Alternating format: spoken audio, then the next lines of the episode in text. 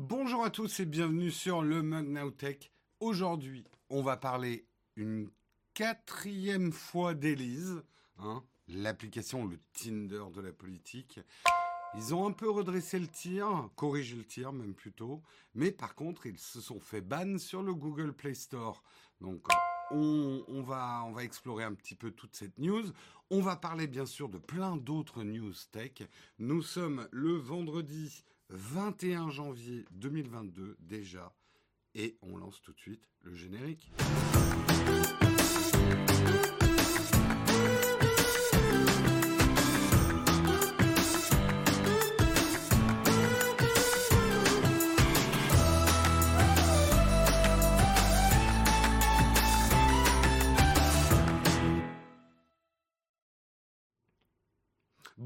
Tous, j'espère que vous allez bien, que vous avez la forme ce matin. Je demande à la modération et pas aux autres. Les autres, c'est pas la peine de me répondre dans le chat, juste pour savoir si mon micro est bien réglé, parce que j'ai touché les potards euh, de, de gain. J'ai peur d'être peut-être un petit peu faible. Donc juste la modération dans l'oreillette. Micro trop faible. Merci. Merci, merci. Je monte le gain. Hop, on va mettre un petit peu plus de gain. ouais, là, ça a l'air déjà mieux. Ça a déjà l'air mieux. Non, non, c'est pas que je vous fais pas confiance, mais après, le chat est inondé de messages techniques. Donc, je n'ai pas d'infos. Euh, Oui, oui, il est hors cadre, le micro. Enfin, il est hors cadre. Il est vraiment bord cadre, le micro. Quand je peux, j'essaye de le mettre vraiment à la limite du cadre. Voilà, tout est bon. Euh, c'est bien mieux là. Bon, ben parfait. Comment vous allez bien ce matin? Est-ce que vous avez bien dormi? Est-ce que vous avez la forme? Est-ce que vous êtes prêt à affronter un week-end? Euh... Oui, oui, non, mais on va en parler, Délise. JPEG, ne sois pas trop précoce. C'est le matin, tranquille. On boit une petite gorgée de breuvage chaud ou froid. Vous avez le droit de boire froid hein, aussi le matin. Et puis on prend son temps. Hein. De toute façon, on a 4 heures devant nous. Non, je plaisante. On a une heure et demie devant nous. Enfin, on va essayer. C'est vendredi. C'est vendredi. Hein Samuel. Ouf, petite tisane. voilà, voilà. Bien, bien dormi, donc bien réveillé. Parfait, parfait. Bon, de quoi on va parler ce matin? Eh ben, je vous propose de regarder ça ensemble. Comme je vous l'ai annoncé au début, on va parler d'Élise. C'est la quatrième fois, euh, même la cinquième fois, je me demande si on parle pas d'Élise. Mais c'est normal, c'est normal. Il y a des rebondissements, il y a eu des gros rebondissements sur Élise. Euh, on va traiter aussi de l'actualité puisque actuellement Élise a disparu du Google Play Store. Qu'est-ce qui s'est passé? Toujours dispo sur iOS, mais pas chez Google. Que se passe-t-il donc? Ce sera donc notre premier article. Nous parlerons ensuite de la Croix-Rouge. Oui, euh, la Croix-Rouge a été victime d'une grosse cyberattaque hein, sur un de ses services et euh, appelle à l'humanité des cyberattaquants, des hackers, euh, puisque effectivement c'est assez grave ce qui s'est passé. Nous reparlerons également pour la douzième fois du rachat Activision Blizzard par Microsoft. On a les réactions de Sony. Sony sort du silence. Où en est Sony? Est-ce que Sony a disparu? Est-ce que Call of Duty sera une exclusivité Xbox?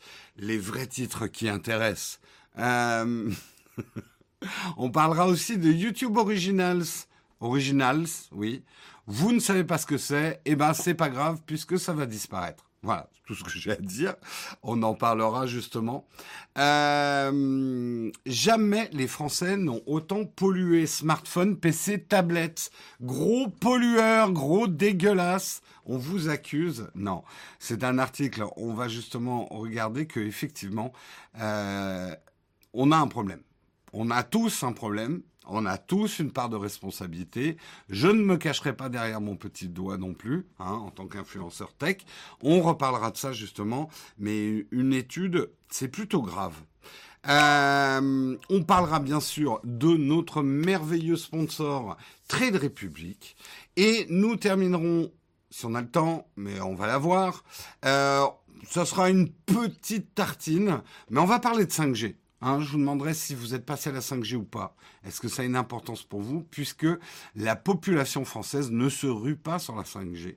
A-t-elle raison A-t-elle tort? Nous en parlerons en fin d'émission. Voilà en tout cas pour le programme du jour je remets la caméra. J'espère qu'il vous va. Je n'en ai pas plus. Nous approchons du train de la hype.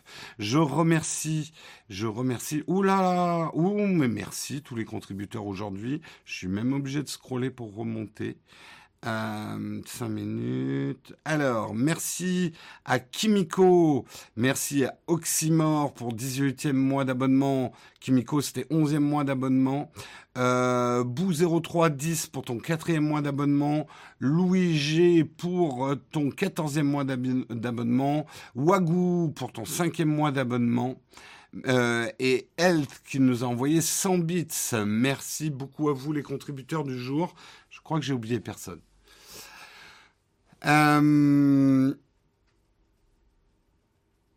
Ah là là, ça y est, vous nous mélangez les doses de vaccin et la 5G. Un sujet magnétique. Euh, on en parlera en fin d'émission. Je vous propose qu'on lance tout de suite le Kawa.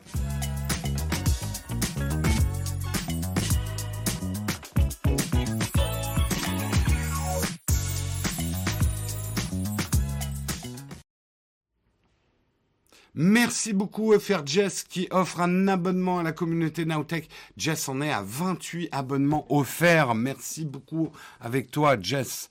Merci. Euh, on a dit pas de mélange le vendredi matin. Tu as le droit de mettre du lait dans ton café si tu veux. C'est pas excellent pour la digestion, mais c'est pas du tout le sujet du jour puisqu'on va reparler encore une fois d'Élise. On en reparle parce que l'actualité continue à se dérouler. Pourquoi Elise a disparu du Google Play Store? Euh, On va prendre un peu les news à l'envers. Le truc le plus frais, c'est qu'effectivement, depuis, je crois que c'est hier soir, on ne peut plus télécharger l'application Elise sur le Google Play Store. Elise, petit rappel pour ceux qui n'auraient pas suivi les précédents mugs, c'est une application qui a été lancée, euh, fondée en tout cas par deux jeunes gens, une équipe de bénévoles, des jeunes, très jeunes hein, quand même, euh, qui euh, est surnommée le Tinder de la politique. En gros, dans Elise, vous retrouvez de manière simplifiée le programme des hommes politiques, découpé idée par idée. Et vous faites des swipes à droite ou des swipes à gauche, selon les idées qui vous plaisent ou pas. Et lorsque vous êtes au, que vous avez fait au moins une centaine de swipes, parce que si vous en faites moins, le résultat est vraiment pas fiable. Il va vous dire quels sont les hommes politiques euh, qui représentent ce type de programme. Donc, quels sont, a priori, ce n'est qu'une info, ça ne veut pas dire pour qui vous devez voter, mais en tout cas, les hommes politiques qui ont l'air de porter vos idées. C'est une approche très intéressante parce que c'est rentrer euh, dans, les programmes politiques finalement par les idées au lieu de rentrer par un bonhomme euh, ou une bonne femme, son charisme, son apparence et sa manière de parler. On rentre par les idées. A priori, ce qui semble être une bonne idée, notamment pour une génération plus jeune qui a tendance à se désintéresser de plus en plus de la politique. Euh, je vais pas vous refaire tout le déroulé, mais à partir de là, il s'est passé plusieurs choses. D'abord, un succès immense, plus d'un million de téléchargements actuellement. Euh, beaucoup de buzz. Nous, on en a parlé bah, déjà il y a deux semaines euh, avec l'émission avec Samuel Etienne. Euh, j'avoue que j'étais très enthousiaste sur l'idée, peut-être trop enthousiaste. J'ai déjà fait mon mea culpa sur ma manière d'avoir présenté euh, Élise. J'y ai, j'ai peut-être pas parlé des précautions qu'il faut prendre avec ce type d'application. Depuis, il y a eu aussi tout un bad buzz, bad buzz qui porte sur plusieurs choses d'Élise. D'abord, la manière dont sont découpés les programmes et les idées euh, des hommes politiques, la manière dont sont euh, présentés les hommes politiques, euh, des problèmes d'équivalence, notamment dans des situations d'exéco, euh, des problèmes au niveau des données, et ça, Defend Intelligence a eu la gentillesse de nous rejoindre il y a deux jours avec Guillaume pour vous parler hein, du problème des données, en quoi même un code postal euh, est une donnée monnayable, qui a de la valeur et de la dangerosité si elle tombe entre les mauvaises mains ou qu'elle est vendue. Bref, tout un tas de bad buzz. Euh, ce qui s'est passé, et euh, je vous invite à le regarder, puisque d'abord l'émission est très bien faite, hein, Hugo décrypte, euh, son émission Mashup, qui est sur Twitch. il a invité un des fondateurs de, de l'application. J'essaie de retrouver leurs deux noms parce que je ne les ai pas appris par cœur. ah, il y a François-Marie, mais celui qui a reçu Hugo... C'est, c'est, c'est, mince, je l'ai pas, je l'ai pas, je l'ai pas. Je vais le trouver. Quelqu'un a le nom du deuxième fondateur. Classement. Grégoire euh, Cascara, euh, qui est venu donc dans l'émission euh, d'Hugo Décrypte pour expliquer un certain nombre de choses et surtout pour faire deux grosses annonces par rapport à Elise, hyper importantes, et je pense euh, plutôt bon move, même très bon move. D'abord, suite aux polémiques par rapport à, euh, aux données collectées, Ce sont les données euh, de code postal, d'âge et de sexe. ils ont décidé de détruire cette base de données. Euh, et également de rendre leur code open source pour que tout le monde puisse checker leur code. En prévenant que leur code était probablement pas un code hyper propre parce qu'ils ont développé ça extrêmement vite avec une équipe de bénévoles, euh, mais ils l'ont rendu quand même open source. Ce qui demande, et j'ai demandé à Guillaume, de rendre un code open source. Euh, ils l'ont fait assez vite. Euh, c'est plutôt un bon move, c'est ce que beaucoup demandaient. Si vous vous écoutez euh, ce que nous disait euh, Defend Intelligence, c'est effectivement euh, tu, tu, peux promettre toutes les choses de la terre. Hein, et ça, on en a déjà beaucoup parlé avec Apple, qui nous promet une protection de la vie privée. Mais tant qu'Apple ne sera pas open source, on ne peut pas vérifier par nous-mêmes. Donc, euh, après, tu peux croire ou ne pas croire quelqu'un sur parole. Mais tant que tu peux pas vérifier, t'en as pas la preuve. Là, maintenant, leur code est open source. Euh, vous avez compris, les jeunes dev d'app, faut pas essayer, c'est mal. On va revenir là-dessus, justement. Il y a un fond de vérité dans ce que tu dis, euh, Swanny, euh, dans, l'ironie de, de, tes propos. La confiance n'exclut pas le contrôle, comme dirait saint Thomas. Euh, pour ceux qui ont la ref. Euh... Saint Thomas disait la confiance n'exclut pas le contrôle. Euh, oui, oui, ils ont annoncé qu'ils supprimaient toutes les données actuellement collectées par l'app, qu'ils après dans les subtilités qu'ils allaient re-rédiger leurs conditions d'utilisation. On a reçu une émoticône du train de la hype, je vous la partage tout de suite. Euh, et qui rendrait et qui rendait leur code entièrement open source. Ils ont également euh, indiqué des corrections de bugs, notamment pour la situation d'execo. Si vous avez deux candidats execo, euh, il y avait une, une surreprésentation notamment d'Emmanuel Macron à cause d'un classement dans un tableau de JavaScript. D'après ce que j'ai compris, JavaScript. Je sais à peu près ce que c'est, mais je ne sais pas comment on en fait. Voilà, ils ont re-rédigé un certain nombre de questions qui étaient peut-être euh, un petit peu ambiguës. En tout cas, ils lâchent pas l'affaire. Et ça, c'est tout à leur honneur. Parce que honnêtement, vu le torrent de boue mérité, peut-être pas tout mérité, mais la critique était méritée, le torrent de boue n'est pas mérité. C'est ça que je veux dire. on en reparlera. Ils auraient très bien pu lâcher l'affaire. Euh, parce que franchement, à ces âges-là, tu te prends autant de buzz et de bad buzz en même temps. Ils ont la tête sur les épaules, hein, parce que moi, je pense que j'aurais pété un câble. Hein. Vraiment. vraiment, vraiment. Euh, donc voilà, nous ont dit, on n'abandonne pas, on a entendu les critiques, on invite d'ailleurs tous les devs à venir nous aider, hein, et pas que nous critiquer, mais aussi venir nous aider va être dur à gérer, mais bonne chance à vous. Euh, résultat des courses, ils se sont fait bloquer sur le Google App Store. Alors, qu'est-ce qui s'est passé? Ça, c'est intéressant, parce que ça va nous amener à la dernière partie de l'article. Euh, effectivement, depuis hier, on ne peut plus télécharger Elise euh, sur le Google Play Store. Et en fait, ils se sont pris a priori un... Mince, je cherche mes mots. Voilà, des, un des raids de signalement. En gros, beaucoup d'utilisateurs ont dénoncé l'app au Google Play Store en disant que c'était une app dangereuse. Ils ont reçu un mail de Google euh, disant effectivement, alors je cherche, euh, voilà, ils ont reçu un mail de Numéram, euh, un, mail de Google qui dit nous n'autorisons pas les applications qui contiennent des affirmations fausses et trompeuses, notamment dans la description, le titre, l'icône. Cela inclut des applications qui mentent sur le fait qu'elles sont associées au gouvernement ou des applications qui se servent de services gouvernementaux alors qu'ils ne sont pas autorisés. Euh, donc ça, c'est en gros la raison qu'a invoqué Google sur le ban de l'app.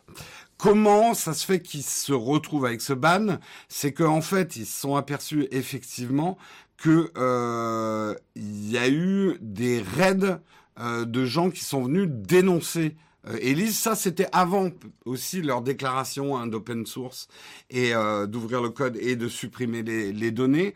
Il semblerait que pas mal de militants de certains partis politiques euh, auraient appelé euh, leurs adhérents à mener des raids euh, de dénonciation d'Élise sur le Google Store afin de faire tomber l'app en fait. donc effectivement Google, dont on se doute que le truc est automatisé, euh, passer les 10 000 gens qui disent c'est une application du gouvernement ou c'est une application qui se sert de services gouvernementaux alors qu'ils sont pas autorisés. Bref, beaucoup de gens ont réagi euh, sur la vague anti-Élise. Euh, on fait des reports. Alors, on pourrait se poser la question pourquoi ça, ça a marché sur le Google Play Store alors que pour l'instant, sur l'App Store iOS Apple, Elise est toujours disponible. Est-ce que il euh, y a une manière différente de traiter les raids comme ça euh, de dénonciation? Euh, C'est beau pour la démocratie. bah, je vais tirer à balles réelles sur tout le monde. voilà. je pense. Alors, revenons chronologiquement. Je pense que l'enthousiasme des premiers journalistes influenceurs qui ont parlé d'Élise, dont moi, était peut-être manqué de mesure. On s'est trop vite enthousiasmé pour une idée qui me paraissait excellente. Euh, moi qui m'inquiète du désintérêt de la politique et euh, de l'ambiance ambiante. Les politiques, c'est tous des pourris. De toute façon, ils pensent tous la même chose. Il euh, n'y a rien qui change. Euh, ça sert absolument à rien de voter.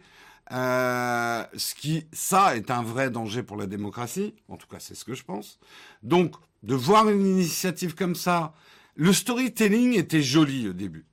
Euh, des jeunes euh, qui proposaient leur application en disant on n'est pas affilié à des partis politiques, on fait pas ça pour l'argent, on est une assoce. L'histoire était belle à raconter. Je suis tombé dans le panneau. J'ai raconté la belle histoire sans dire oulala, là là, attention. Est-ce qu'on est allé voir comment euh, ils utilisent tout ça? Est-ce qu'ils mentent? Est-ce qu'ils disent la vérité? J'aurais dû prendre beaucoup plus de précautions. Voilà. Mm. Ensuite, deuxième vague des gens, et notamment des gens qui sont euh, dans euh, la sécurité informatique, euh, les bases de données, ont justement fait le « Oh là là Ouais, ça a l'air chouette, c'est une belle histoire, cette appli, mais il y a des problèmes. Il y a des problèmes sur où vont les données, comment elles sont gérées, les conditions euh, d'utilisation ne sont pas claires, ils disent qu'ils peuvent vendre les données, what the fuck, oui, euh, même un code postal, ça a de la valeur et de la dangerosité, ça peut révéler des choses sur vous. Là-dessus, des hommes politiques aussi se sont emparés du buzz d'Élise en disant c'est bizarre quand même Quand euh, il y a deux hommes politiques qui sont ex aequo, euh, c'est toujours un peu Macron qui est mis en avant. Bref, un certain nombre de problèmes ont été révélés, ce qui est très bien. Derrière, comme d'habitude, quand on parle de problèmes, euh, t'as euh, des parasites, hein, des parasites en recherche de notoriété, et vous connaissez bien le phénomène dont je parle, qui sont venus surenchérir là-dessus, politiser même le bad buzz, hein. Oui, ça se voit que c'est une appli de droite ou de quoi ou de machin. Et puis là, les deux jeunes, quand on creuse un peu, les mecs sont déjà orientés. Euh, c'est un truc manipulatoire, c'est hyper dangereux. Ça y est, c'est Cambridge Analytica. Ça, on a beaucoup entendu. Ça y est, c'est notre Cambridge Analytica à nous. Je modérerai un petit peu cette critique. Euh, bref, on est parti dans l'hystérie euh, euh, inverse. Je, je, je concède qu'il y a eu une certaine hystérie positive au début, qui a contribué à populariser l'app. La contre-hystérie euh, négative, c'est aussi est aussi par, euh, partie en spirale, euh, jusqu'à arriver au résultat où effectivement des militants ont organisé des raids pour bloquer Élise. Voilà, c'est là où je dis je tire, je tire à balles réelles sur tout le monde. Il y en a sur qui j'ai pas tiré, c'est ceux qui ont lancé l'app. Alignez-vous. ok, être jeune n'excuse pas tout. Je suis assez d'accord avec ça. Euh, tu prends politique. Tu prends data et tu prends argent. T'as trois tonneaux de poudre et toi tu t'amuses à agiter ta torche au milieu de tout ça. Ouais, ouais, ouais, ouais, je vais faire un Tinder de la politique. C'est très explosif ce que vous avez fait, les gars. Je pense pas que vous avez réalisé, et c'est normal, ils pensaient pas avoir ce succès-là. Très honnêtement, euh, ils pensaient pas avoir ce succès-là. Euh, quand on écoute euh, justement celui dont je parlais tout à l'heure, euh, qui parle très bien d'ailleurs, ce mec, je pense qu'il ira très loin. S'il arrive à pas disparaître dans le torrent de boue, bon, tu sens le mec qui a fait des grandes écoles, mais mais tant mieux, il en faut. Tant qu'ils prennent pas les autres de haut. Ah, je, perds son nom à chaque fois. Il y a François Marie. Euh, ah, j'ai encore perdu ton nom. Je suis désolé. Je suis désolé. Euh, ça va arriver, ça va arriver. Je vais le retrouver dans l'article. Ah, je n'arrive pas à le retrouver dans l'article. Grégoire Cascara. Voilà. Merci. Euh, Grégoire Cascara. Euh, ça serait sympa de les interviewer dans le mug. Et les pauvres, ils sont ultra sollicités. On sent d'ailleurs que euh, ils ont été très cool d'avoir choisi l'émission du Go Decrypt. Je pense que c'était assez malin. Euh, mais euh, je pense que peut-être qu'on les aura un jour, euh, dans six mois, un an. Mais là, ils doivent être appelés par toutes les télés, toutes les radios du monde. Voilà. En tout cas, voilà, un garçon brillant, là, quand même la tête sur les épaules. Euh, je pense qu'ils sont en train de se rendre compte de ce qu'ils ont fait. Euh, toucher à la politique, aux data en même temps, dans l'ambiance délétère actuelle, où on s'indigne très vite et pour tout, euh, ouais, ils ont agité une torche sur des tonneaux de poudre, hein, c'est clair. C'est clair, c'est clair. Alors, ils ont redéfini effectivement le côté argent, euh, le modèle économique. Je pense que ils ont pensé. Alors, c'est une association, donc leur but premier, et ça je les crois, après c'est votre liberté, n'était pas de faire de l'argent.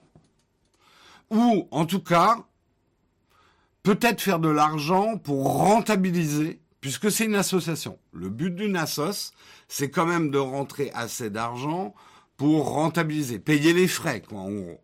Normalement, c'est le but d'une association. Le problème, c'est qu'ils n'ont pas passé assez de temps, je pense, sur les conditions d'utilisation. Ce que nous explique justement Grégoire, c'est que leur but n'était pas de vendre aux partis politiques, mais et de vendre ces données anonymisées d'après eux, mais on sait que c'est plus compliqué que ça. Mais en gros, ils vous demandaient pas votre nom et tout. Hein. C'était sexe, euh, âge et euh, code postal. De vendre, ou en tout cas de travailler avec des instituts de sondage qui auraient éventuellement été prêts à payer euh, pour avoir ce, ce data-là, pour rentabiliser leur app. Ils ont tout remis à plat hein, depuis hier. Euh, a priori, de toute façon, j'ai envie de leur dire, si jamais ils écoutent ça, vous avez plus besoin d'essayer de rentrer de l'argent par Elise. Je crois que vous avez atteint un niveau de notoriété. En gros, vous pouvez développer d'autres business. Euh, je, pense que maintenant, si vous devez gagner de l'argent euh, parce que vous êtes une association, il y a d'autres moyens de le faire que d'essayer de rentabiliser une quelconque base de données euh, dans l'application.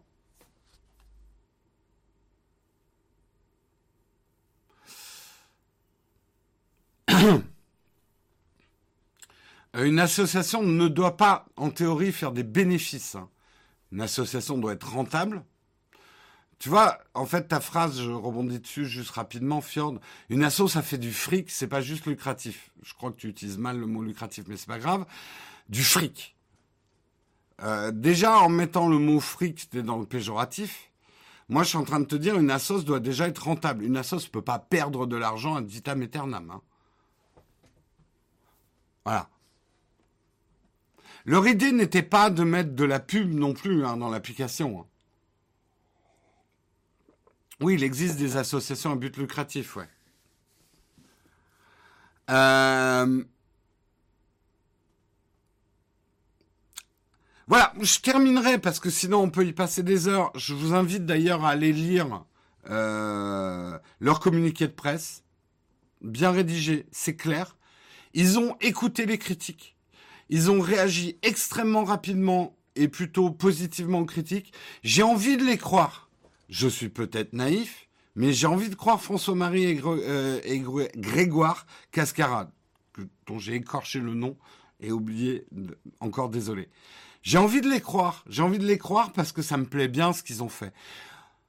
Oui, ils sont peut-être politisés, mais à la limite, euh, moi, j'ai envie de dire dans beaucoup de réactions que j'ai lues, et là, je suis allé lire un petit peu ce matin, comme maintenant leur code est, est open source, des gens qui s'y connaissent en code, les critiques, critiquent leur code. Ils ont dit eux-mêmes que leur code n'était pas super propre, euh, puisqu'ils ont développé ça assez vite. Les gens cherchent à les enfoncer j'y décèle quand même une once de jalousie. Hein, je je dis pas que tout est rose, je dis pas que tout est bien. Je pense que ces deux jeunes doivent maintenant extrêmement bien s'entourer, travailler avec la CNIL, euh, rendre leur opération la plus transparente possible. Euh, mais ça reste pour moi une bonne idée. Je suis désolé, ça reste pour moi une bonne idée plutôt que de ronchonner en son coin. Euh, la politique, c'est de la merde. Voilà.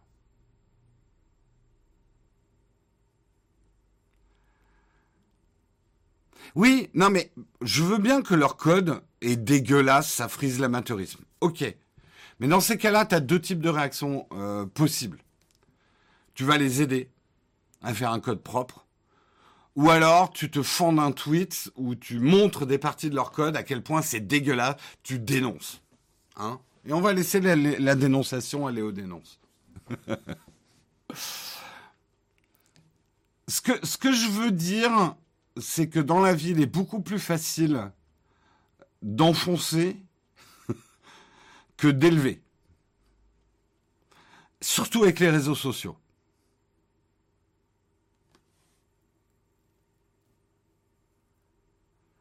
Je veux dire, si tu t'arrêtes à la dénonciation, tu n'es pas dans la critique positive.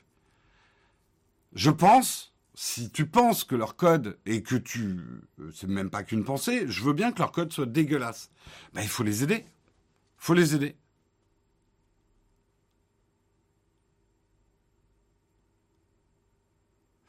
En fait, quand je dis que j'y décèle une once de jalousie, c'est effectivement quand tu vois des réactions du type « Mais comment on peut réussir à faire un million de téléchargements avec un code aussi dégueulasse ?»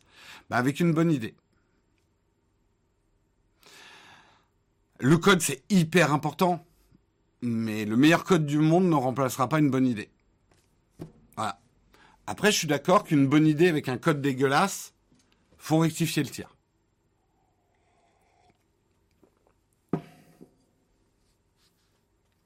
Et je veux dire, ils n'ont pas déposé un brevet d'exclusivité. Si certains trouvent que les deux fondateurs d'Élise sont trop teintés politiquement, bah ils ont. Maintenant, euh, on voit comment on peut faire. Hein. On peut. Je dirais que le vrai danger maintenant, il est là. J'ai peur qu'on voit dans les trois mois qui nous restent des pseudo-Élise, le Élise objectif par l'extrême gauche euh, ou l'extrême droite, ou, euh, ou l'extrême centre. Euh, j'ai peur qu'on voit plein qui lancent des trucs encore plus pourris et qui vont, en dénonçant la manipulation d'Élise, vont faire des apps encore plus vont faire des apps manipulatoires. Voilà. C'est ça qui me fait peur.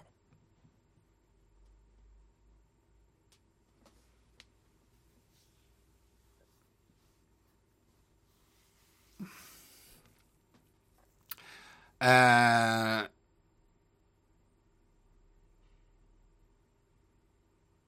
j'avoue que Elise de Mediapart. ouais, on va voir. On va voir, on va voir. Après, effectivement, euh, moi je m'y connais pas en code, donc je peux pas vous dire en quoi c'est un code dégueulasse, hein, mais. Bien sûr, après, Sem, as tout à fait raison. Si vous aimez pas l'idée, si vous la jugez dangereuse, euh, vous êtes euh, libre de l'utiliser ou pas. On peut pas s'arrêter à ça, parce qu'effectivement, maintenant qu'elle a été téléchargée un million de fois, des gens l'ont utilisée. C'est évident que cette application a une influence sur l'élection. C'est évident.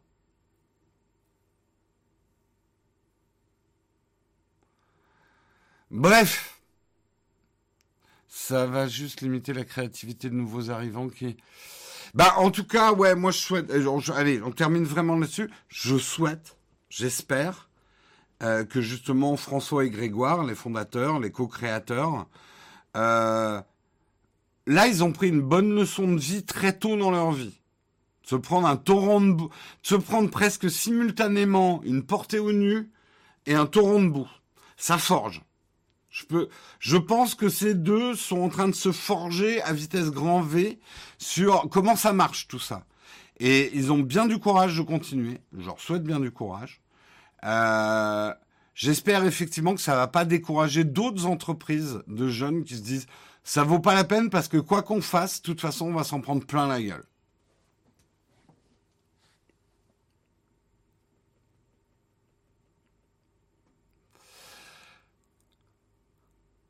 Euh, c'est un objectif, apparemment, ça fonctionne pas si bien que ça. Voilà, je n'ai pas suivi toutes vos discussions. Allez, on continue. C'était un, un, article de Numérama. On continue sur l'article suivant, qui est un, un, article de GNT, Génération de Nouvelles Technologies, qui nous parle du problème qui a eu lieu à la Croix-Rouge. La Croix-Rouge a subi une cyberattaque menée cette semaine. Euh, les attaquants ont réussi à dérober les données personnelles de plus de 515 000 personnes particulièrement vulnérables.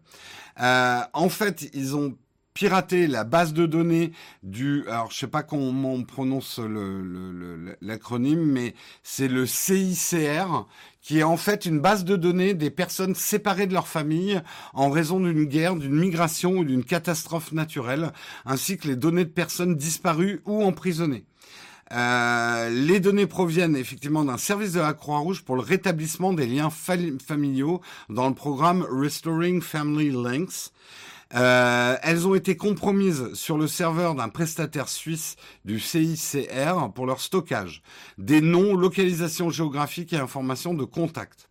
Cette cyberattaque fait courir un risque supplémentaire à des personnes vulnérables qui ont déjà besoin de services humanitaires, déclare le directeur général du CICR, Robert Mardini.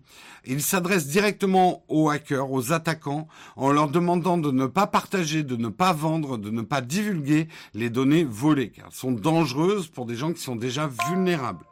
L'identité des hackers, des cyberattaquants n'est pas connue, ni leur motivation. Il ne s'agit pas d'une attaque par ransomware. Euh, la piste d'un État-nation n'est pas à écarter avec une cyberattaque dite sophistiquée. Actuellement, le site euh, du service Restoring Family Links est en maintenance. Donc, là-dedans, effectivement, il y a des gens dégueulasses dans la vie. Je crois que le roi des dégueulasses, c'est celui qui, qui va hacker une base de données euh, de gens qui sont pourchassés, euh, séparés de leur famille, euh, pour essayer de se faire de l'argent avec ça. Hein. On va dire que ces gens-là n'ont pas de race. Voilà, pour être poli. Mais est-ce que c'est vraiment ça? Est-ce que ça serait pas effectivement un truc de d'espionnage et de géopolitique? Pourquoi? Parce qu'effectivement, il y a des prisonniers politiques hein, dans ce fichier-là. Il y a des gens qui sont séparés de leur famille parce qu'ils ont critiqué des gouvernements, qui sont actuellement en fuite. Donc, il y a certains États, je ne nommerai personne, ils se reconnaîtront en écoutant le mug, hein, les États, mais il y a certains États qui ont tout intérêt à mettre euh, la main sur une base de données qui révèle euh, des euh, réfugiés politiques, par exemple. Donc, il est absolument pas exclu qu'on soit face effectivement à un piratage d'État. Auquel cas, il n'y aura pas de demande de rançon. C'est pas euh, du hacking pour faire de l'argent. Mais pourquoi une telle base de données existe? En fait, c'est simple au 9 web. cette base de données existe pour essayer de rassembler des gens qui sont éloignés de leur famille. Comment tu veux le faire sans base de données? C'est impossible. Euh, après, reste à regarder est-ce que cette base de données était suffisamment protégée? Euh, ça, c'est un problème. Manifestement, l'attaque était extrêmement sophistiquée. Vous savez que la protection à 100% n'existe pas. Donc, euh, on en saura peut-être plus sur cette histoire. C'est un peu à effectivement. La croix, enfin, la croix rouge, ça arrive hein, qu'on respecte pas la croix rouge. Mais c'est quand même des gens sans race qui qui respectent pas la croix rouge. La croix rouge, même les, les, les pires salauds de la terre, alors pas tous, mais même les pires ordures que la terre ait jamais portées ou portera, respecte au minima la Croix-Rouge sur le champ de bataille ou quoi que ce soit. Ça n'a pas toujours été le cas. Hein. Ça arrive qu'on tire sur la, sur la Croix-Rouge. Mais quand même, quoi, pour moi, la Croix-Rouge, c'est sacro-saint.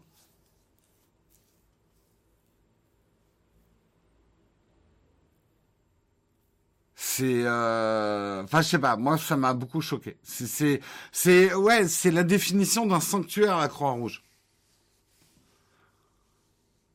C'est... Euh... Ouais. Merck. On continue. On continue un article de Tom's Guide sur le rachat d'Activision Blizzard par Microsoft. Sony sort enfin du silence.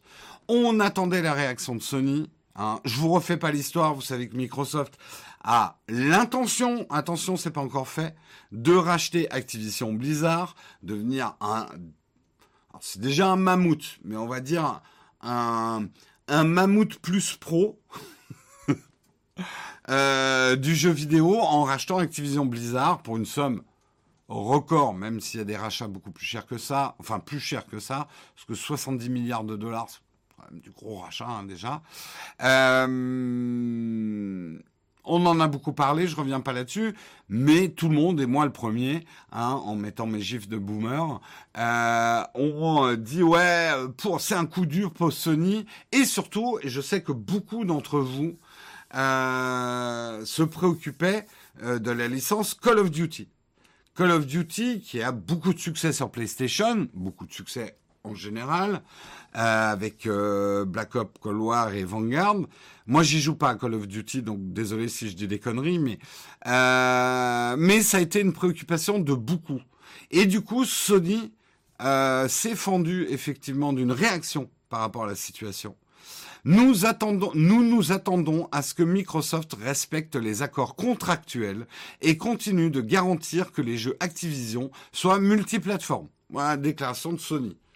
En gros, ce qu'ils sont en train de dire, et ils ont raison de le rappeler, des accords ont été signés avant cette proposition de rachat. Ces accords peuvent courir sur de nombreuses années. Et effectivement, euh, Activision a conclu des accords d'exclusivité de longue date avec la PlayStation, notamment sur sa franchise Call of Duty.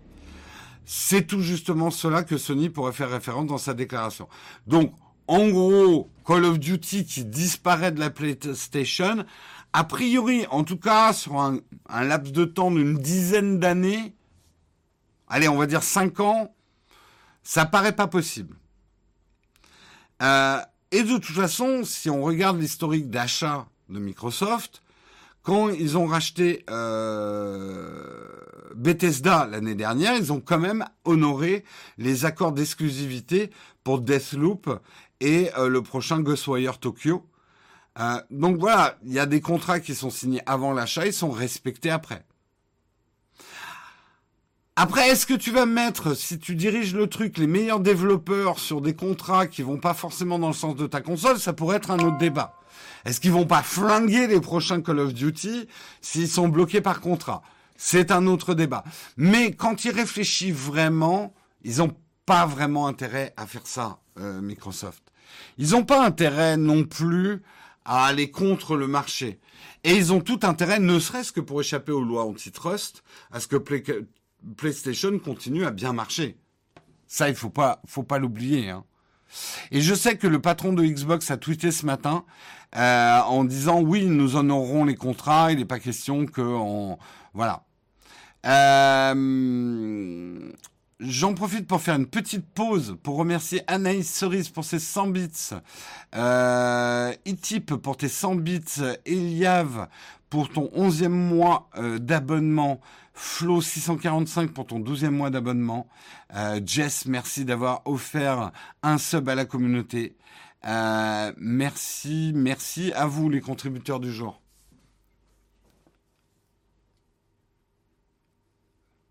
Et vraiment, je sais que vous avez du mal à y croire parce que vous voyez peut-être le, ces guerres comme euh, des guerres totales où on doit exterminer son adversaire. Euh, Microsoft n'a pas intérêt, pour eux, leur fric, ils n'ont pas intérêt à ce que la PlayStation disparaisse. Ça peut paraître paradoxal, mais ça s'est déjà vu. Des entreprises euh, qui cherchent peut-être à affaiblir euh, ou à être plus fort que leurs concurrents, mais faire disparaître son concurrent, ça peut être un très mauvais calcul.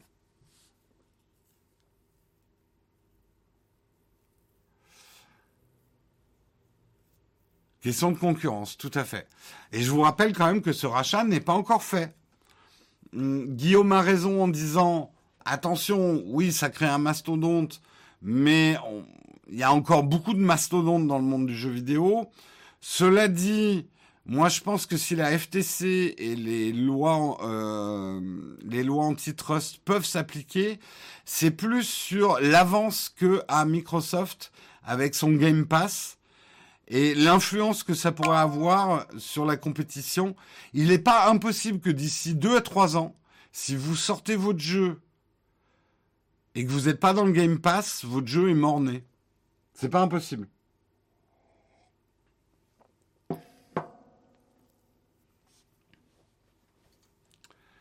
Euh,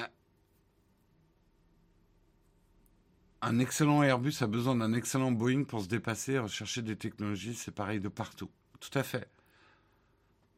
Même euh, si on va plus loin, mais là je vais aller très loin. Mais euh, c'est une image, mais vous avez besoin de vos ennemis pour exister. euh, il y a une phrase, je sais plus qui l'a écrite, mais il n'y a pas de Jésus sans Judas. En gros, si vous enlevez Judas de l'équation, Jésus n'aurait pas existé. Euh, vous avez besoin parfois de référents négatifs, forts, pour exister en fait. Et ben dans le business, c'est pareil. Vous avez besoin de votre compétition. C'est Bouddha qui a dit ça. Allez, on fait un grand mash-up. Voilà, Luke Skywalker ne peut pas exister sans Dark Vador. Pareil, pour faire moins religieux. Et d'ailleurs, on préfère tous, on préfère tous Dark Vador.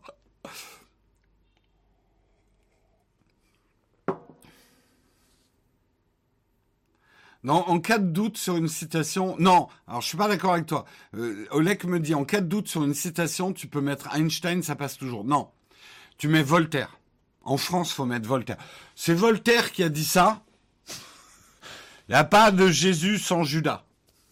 Voltaire, ça passe nickel. Voltaire, tu peux tout faire passer, quoi.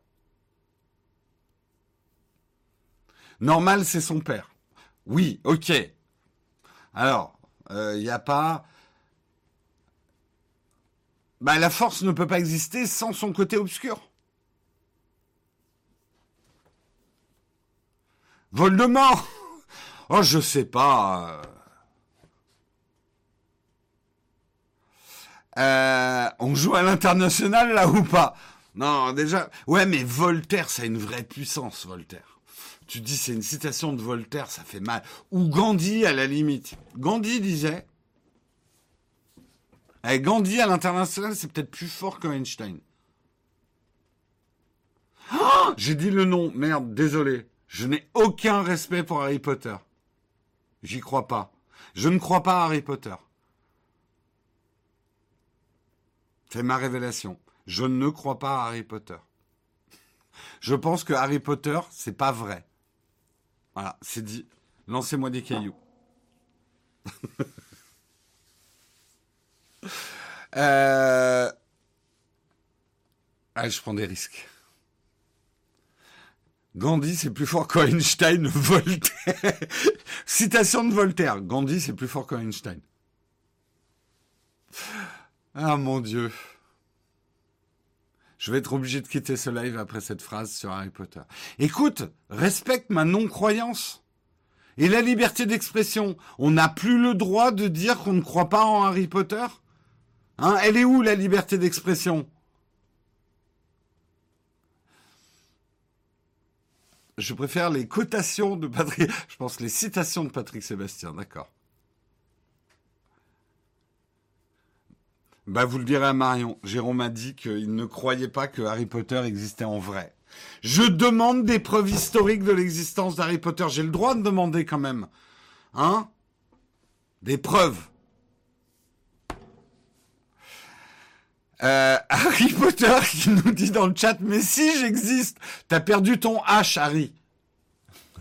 Va chercher ton H et ton deuxième T, et puis on en reparle. Je vais me faire poter les fesses. Ah, vous êtes très bon ce matin. Vous êtes très bon. Vous êtes très bon. Par contre, je crois aux Jedi. Oui, je pense que les Jedi existent vraiment. Oui, ah bah bien sûr. Ah, évidemment. Des preuves, mais il y a huit films. Justement, ça fait un peu forceur quand même. Genre, je vous fais huit films pour vous prouver que j'existe. Ok, Star Wars, il y en a neuf. Mais il y en a que trois de bons.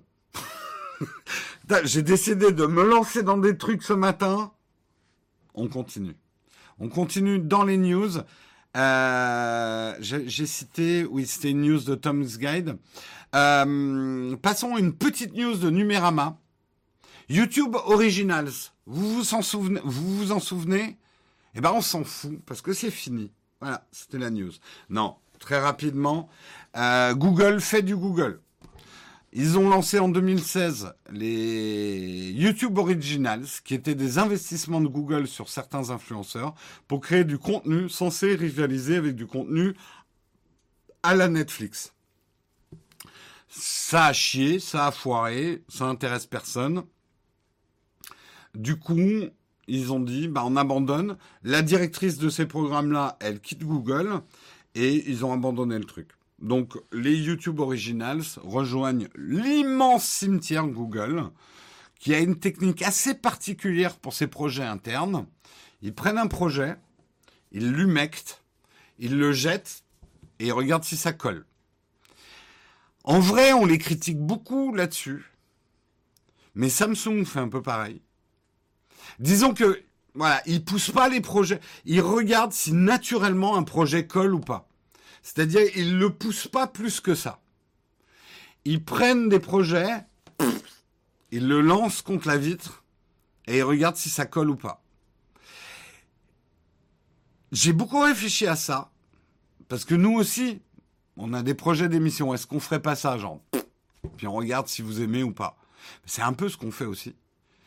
Euh, il y a des vidéos qui pour nous étaient des expériences, puis on voit que personne les regarde, bah on a abandonné ce type de vidéo. Euh, T'as vraiment deux stratégies. Hein. Soit tu prends un projet, tu le pousses, tu mets beaucoup de ressources, tu le pousses, tu le pousses, tu le pousses. Mais tu peux perdre beaucoup d'argent en faisant ça. Euh, soit tu colles, tu, tu jettes un truc et tu vois si naturellement ça prend. Donc on les critique beaucoup là-dessus. C'est peut-être ce qu'ils sont en train de faire avec Stadia. C'est euh, ce qu'ils ont fait avec beaucoup de trucs. Mais je dirais que c'est peut-être pas une si mauvaise stratégie à notre époque. C'est pas une si mauvaise stratégie. Après, je pense parce que c'est euh, bah là on est en train de parler de, mon job quoi euh, YouTube les originals le financement je pense que YouTube se fourvoie en croyant que les créateurs vont pouvoir faire du contenu à la Netflix. Je ne suis pas en train de dire que les créateurs ne sont pas des professionnels. Je pense que le ton est différent. Je ne pense pas que les gens vont s'abonner à YouTube Premium pour y retrouver un Netflix-like. Ils ont Netflix. Je pense qu'il y a d'autres raisons qui pourraient faire que les gens s'abonnent plus à YouTube Premium. Déjà, le sans pub est une très bonne idée. Je pense qu'effectivement, si euh, YouTube permettait, moi j'attends vraiment une chose, c'est que euh, YouTube fasse avec le YouTube Premium ce qu'Amazon a fait avec euh, le Prime.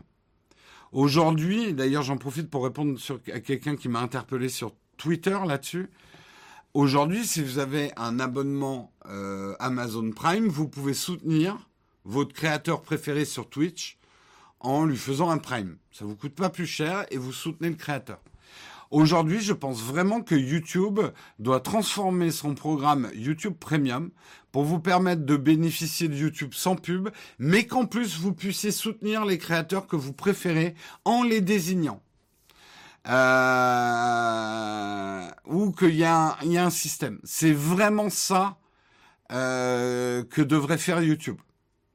C'est ce que euh, Facebook est en train de faire avec Instagram. Il faut trouver à travers le moyen de YouTube Premium d'aider les gens à soutenir les créateurs qu'ils aiment et qu'ils veulent soutenir. Comme Twitch, exactement. Exactement. Et je pense pas que euh, de euh, lancer une série de suspense avec PewDiePie fera que les gens vont prendre YouTube Premium. Je pense.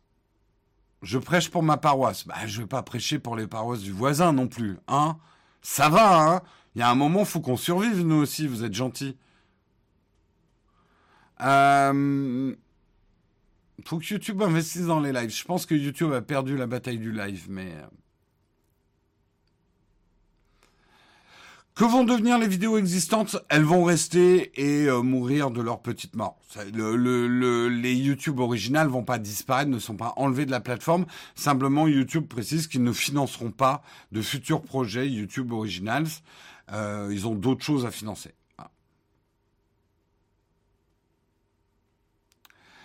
Euh, intéressant, à suivre, à suivre. C'était un article de Numérama. Euh, et nous arrivons au dernier article avant la tartine.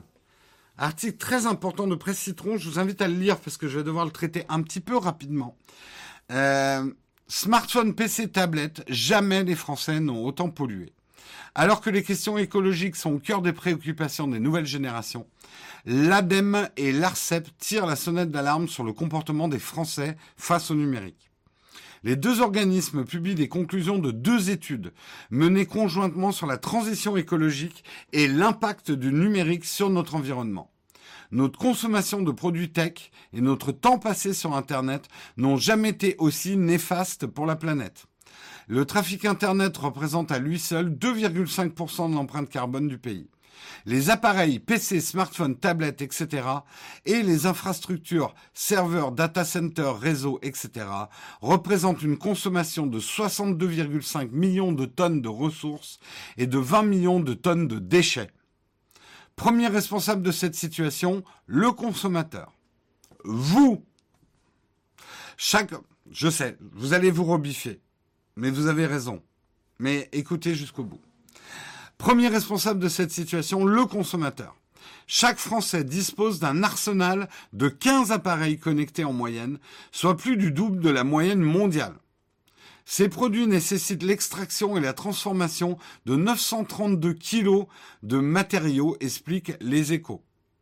Le temps passé sur nos appareils électroniques et nos usages de plus en plus gourmands, SVOD, jeux en ligne, regardez le mug sur Twitch, augmente considérablement les émissions de CO2. L'ADEME estime qu'aucun autre secteur n'augmente ses émissions aussi vite. Actuellement, le taux de renouvellement des smartphones tourne autour des deux ans. L'ARCEP et l'ADEME recommandent de conserver un smartphone acheté neuf au moins trois ans. Puis de lui donner une seconde vie, soit en l'offrant, soit en le revendant, soit en le faisant rentrer dans le circuit du reconditionnement. Les terminaux sont en effet les premiers responsables de cette situation. Ils représentent entre 64 et 92% des impacts environnementaux. Les télés, les écrans de télé sont d'ailleurs les champions dans la matière. À, côté des smartphones, c'est... À titre de comparaison, le trafic Internet représente 4 à 22% des impacts, les réseaux entre 2 et 14% OK? Euh, L'ARCEP et l'ADEME recommandent donc de privilégier l'achat de smartphones et de télé reconditionnés. Selon les deux études publiées, acheter du reconditionnement, c'est réduire l'impact environnemental de 55 à 91% par rapport à un produit neuf. En quelques chiffres, cela présente 82 kg d'extraction de matières premières en moins, 25 kg de gaz à effet de serre de moins par an. Euh, donc 80% de moins que d'acheter du neuf. Attention, le marché du reconditionnement ne doit pas devenir une caution à la sur surconsommation. C'est pas parce que vous achetez reconditionné qu'il faut dire ah ben je changer de smartphone tous les six mois et jeter à la poubelle euh, celui d'avant ou changer de télé tous les six mois. Euh... Bon, tout ça vous a bien déprimé. Bah sachez quand même qu'il y a des bonnes nouvelles. Le marché du reconditionnement est justement en plein boom. En 2020, 2,8 millions d'appareils ont trouvé preneur. Cela a permis de réduire l'extraction de matières premières de 230 000 tonnes et de réduire la consommation de COD de 70 tonnes. Seul au au tableau, les politiques ne semblent pas avoir compris l'importance des enjeux. Pourquoi Assemblée nationale française, je m'adresse à vous. Pourquoi vous avez voté un texte de loi visant à taxer davantage les smartphones reconditionnés. Je ne comprends toujours, je, très candidement, je ne comprends toujours pas l'intérêt, la pertinence de cette mesure. Je comprends pourquoi ça a été fait. Les lobbying des, des ayants droit sont très puissants. Mais j'ai pas l'impression que le lobbying destiné à protéger notre planète au maximum et à réduire la pollution soit un lobbying à négliger afin de plaire aux ayants droit. Voilà. J'ai dit ce que j'avais à dire. Je me suis énervé, mais pas contre vous. Je me suis énervé contre l'Assemblée nationale. Vous êtes l'Assemblée nationale, peut-être?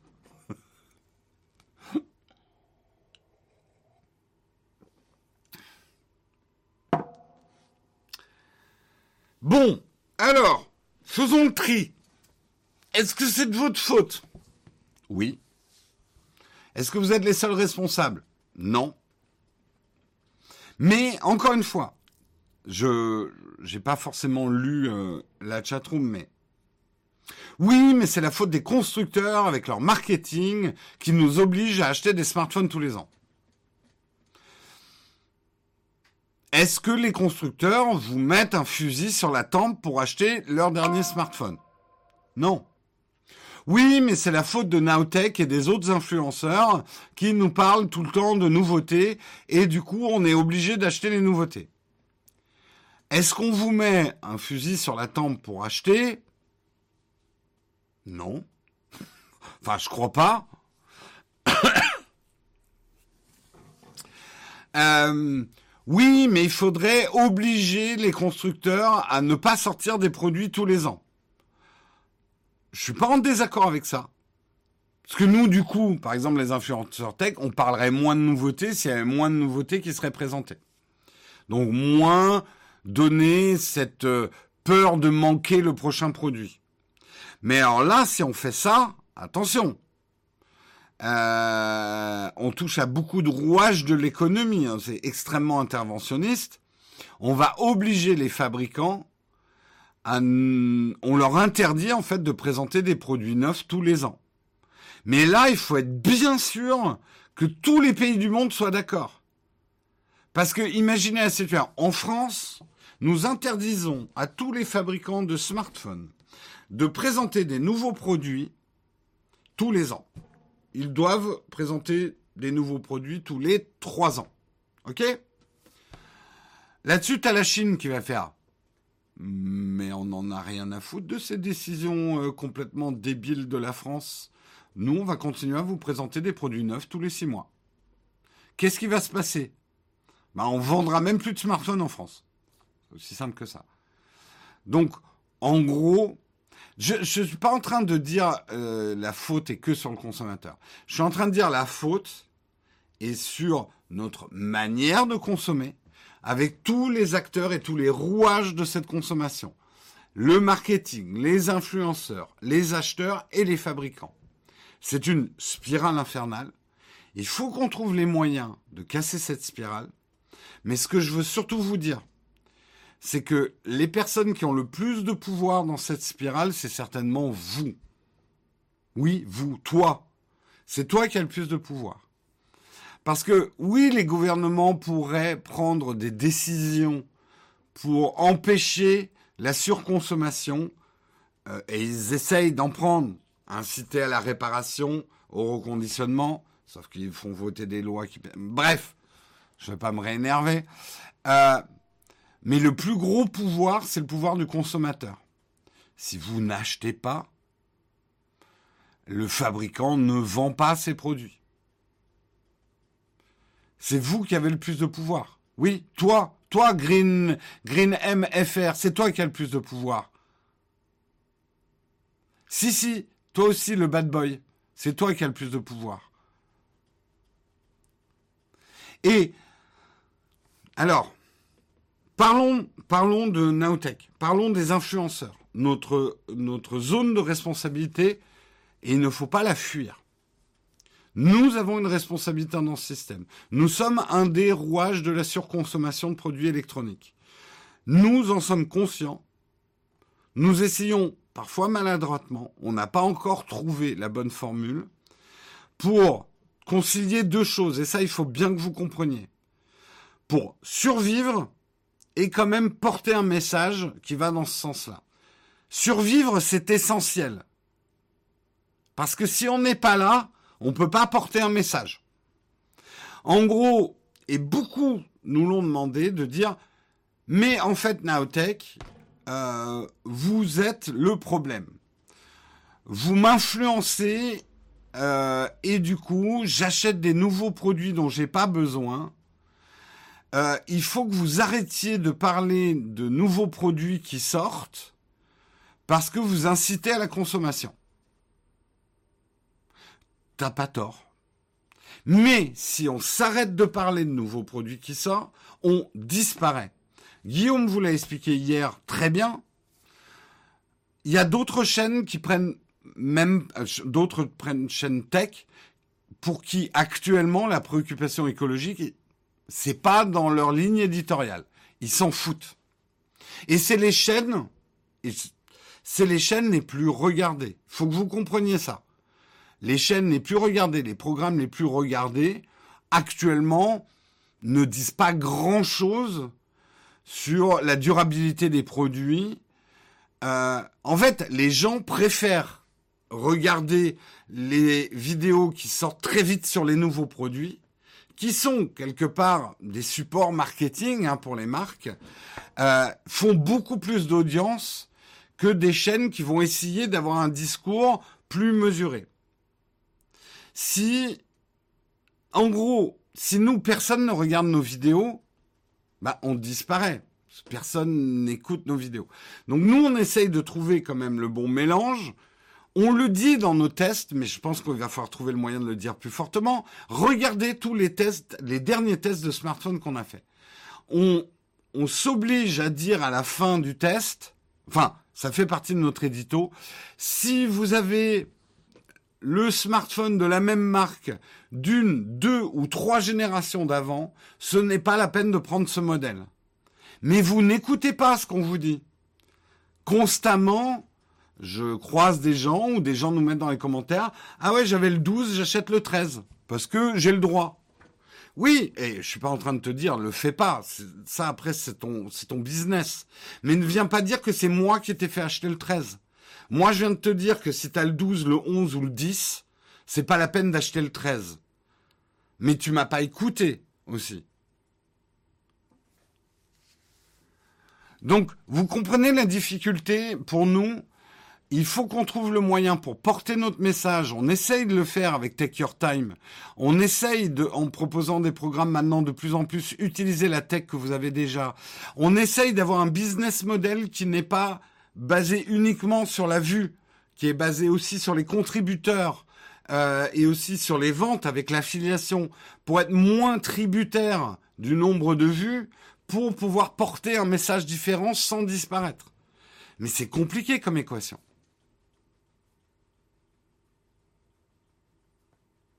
Je vous accuse beaucoup. Désolé.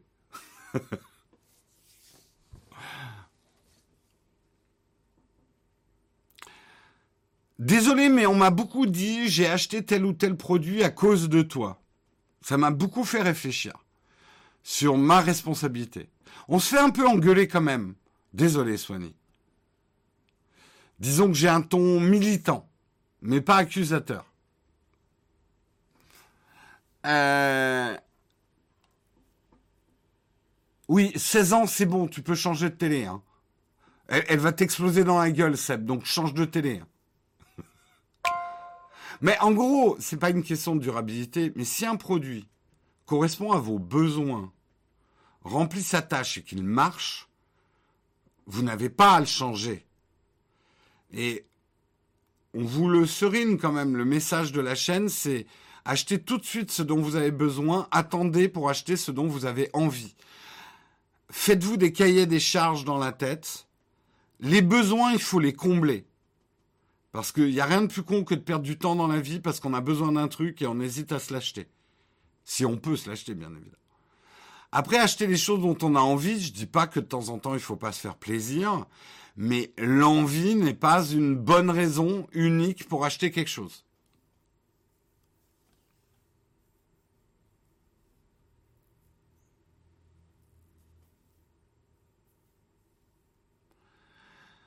Les influenceurs changent la nature des besoins. Nous, moi, j'essaie. Alors, en tout cas, moi, je peux pas parler pour mes collègues. De interroger mes collègues sur leurs convictions. Moi, je suis de plus en plus convaincu que nous, notre rôle devient de plus en plus de lutter contre euh, le FOMO, the fear of missing out dans la technologie. De plus en plus, notre message va consister à vous dire, tu ne vas pas être malheureux dans la vie parce que ton smartphone fait 10 mégapixels au lieu de 12 mégapixels. On essaye de vous débunker le marketing. On rencontre beaucoup de résistance. Allez lire les commentaires de nos vidéos, c'est édifiant. Oui, tu dis ça parce que toi, tu as accès à un smartphone qui fait 12 mégapixels, donc c'est facile pour toi de dire qu'on peut être heureux avec 10 mégapixels. Je vous jure que non. Je vous jure que non.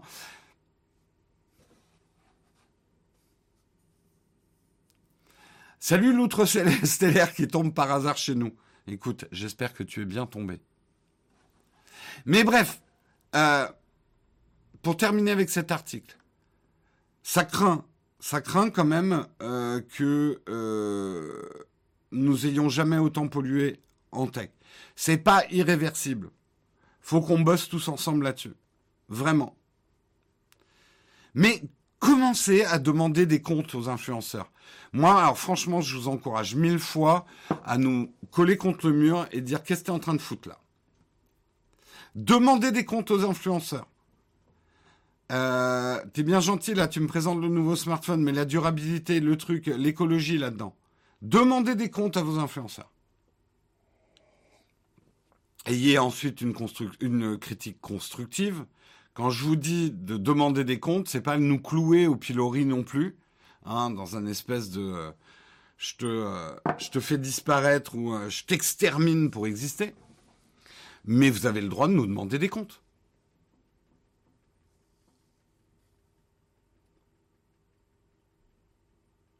Le mec, il dit c'est vous le problème et derrière il te balance allez engueuler les influenceurs. Et eh ouais, je suis complexe. Hein. Oui, par contre, n'insultez pas. Hein. Demander des comptes, ça ne veut pas dire forcément insulter les gens, hein, pas du tout. Hein. Moi, si je vous engueule un peu, c'est parce que j'entends aussi trop souvent des gens se dédouaner en disant c'est la faute du marketing et des influenceurs si j'achète n'importe quoi dont j'ai juste envie et pas besoin. Non, tu ne peux pas te dédouaner non plus de tes responsabilités. Et pour en revenir au truc qu'on entend toujours, bah, arrêtez de faire des lives parce que les lives ça pollue et regarder des lives ça pollue donc on devrait arrêter tout ça. On en revient au truc Comment voulez-vous qu'on porte un message positif si on n'existe plus? Sachant en plus que oui, le streaming pollue, mais si on arrête le streaming mais que on continue à acheter des télés, ce que prouve bien l'étude, c'est qu'une grosse télé pleine de terres rares, c'est quand même autrement plus polluant que le streaming. Donc en gros, euh, faut pas être radical. Après, vous avez le droit d'être radical, mais à ce moment-là, soyez radical jusqu'au bout. Allons dans une clairière dans la forêt, on ramasse des silex et on vit sur le terrain. Voilà, on arrête complètement tout ce qui est polluant. Pourquoi pas? Euh, Je pense pas qu'il faut être jusqu'au boutiste. Il faut être réaliste, prendre conscience que tout ce qu'on fait consomme. Si vous regardez le live sur un smartphone, par exemple, vous n'avez peut-être pas besoin de pousser la résolution à de la 4K, surtout qu'on l'a pas. Mais voyez ce que je veux dire Il y a aussi des manières de faire. Il y a un juste milieu.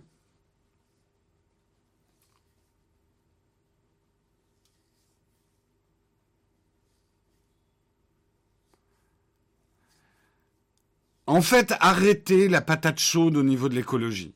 On a tous une part de responsabilité, on a tous du boulot à faire et euh, jeter la, papa, la papate, jeter la patate chaude au voisin ou à l'influenceur, au marketing, en disant oh mais c'est ta faute ça.